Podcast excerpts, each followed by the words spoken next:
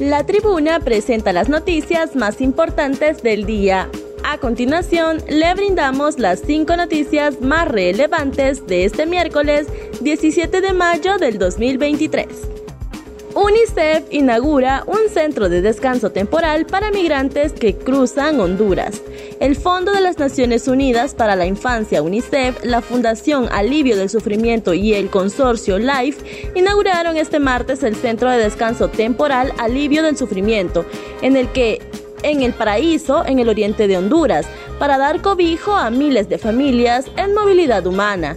En el comunicado, UNICEF indicó que el centro de descanso temporal es administrado por la Fundación Alivio del Sufrimiento FAST y alberga diariamente a más de 200 personas en movilidad humana, entre niños y adultos, que reciben servicios de protección, salud, alimentación y artículos de higiene capturan a supuestos pandilleros minutos después de robar vehículo en que se transportaban. Cinco jóvenes fueron detenidos por la Policía Nacional la noche de este martes 16 de mayo en el marco de la Operación Candado ejecutado en Tegucigalpa, capital de Honduras. Agentes de la Dirección Policial Antimaras y Pandillas contra el Crimen Organizado, DIPANCO, en colaboración con la Dirección Nacional de Prevención y Seguridad Comunitaria e Inteligencia Policial, realizaron la detención frente a un centro comercial ubicado en las inmediaciones del aeropuerto Toncontín. Los detenidos son cuatro menores de edad y un adulto, entre ellos una mujer, presuntos integrantes de la estructura criminal Barrio 18, residentes del sector de Villadela. Junto a los cinco ocupantes, los agentes policiales encontraron en el automotor dos armas de fuego calibre 9 milímetros y 40 milímetros con sus cargadores y munición, las que serán sometidas a proceso pericial. Los jóvenes requeridos se les presume responsables de la infracción penal de porte ilegal de arma de fuego, de uso permitido y robo de vehículo. Colectivo de Libre llega a exigir censo partidario en Copeco. En las redes sociales circula un video de empleados de la Comisión Permanente de Contingencias Copeco grabando el momento que colectivos del Partido Libertad y Refundación Libre ingresan a las oficinas a exigir censo partidario. Una vez más, queda en evidencia cuando simpatizantes del Partido Libre se mantienen en constantes confrontaciones exigiendo el derecho a un trabajo. En otras noticias, 13 personas reciben sentencia condenatoria por usurpar 7.8 manzanas de terreno en Villanueva. 13 personas de un total de 28 que fueron procesadas penalmente por el delito de usurpación recibieron sentencia condenatoria tras el desarrollo de un juicio oral y público en el Tribunal de Sentencia del Poder Judicial de San Pedro Sula.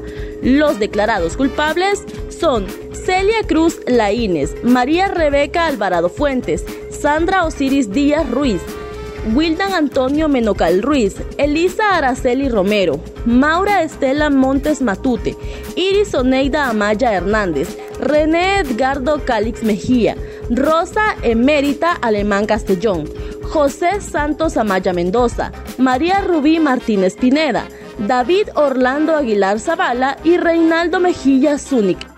La Fiscalía contra los Delitos Comunes durante el desarrollo del juicio acreditó con prueba documental la legítima propiedad del inmueble con una extensión de aproximadamente 7.8 manzanas invadidas, ubicado en el sitio denominado San Juan de Buenavista en el sector conocido como La Coyotera en Villanueva Cortés. Alice Scaleford. Honduras enfrenta grandes desafíos en movilidad humana.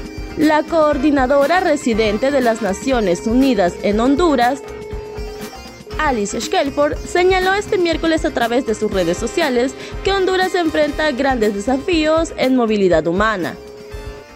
Según datos divulgados por el Instituto Nacional de Migración, Honduras recibió entre enero y el 1 de mayo un total de 9.988 personas deportadas desde México. Estados Unidos deportó a 9.776 ciudadanos hondureños que fueron detenidos por ingresar de manera irregular a ese país de acuerdo a las estadísticas. Otros 557 hondureños fueron deportados desde países de Centroamérica, mientras que 158 fueron desde una decena de países latinoamericanos y europeos, señaló la misma fuente.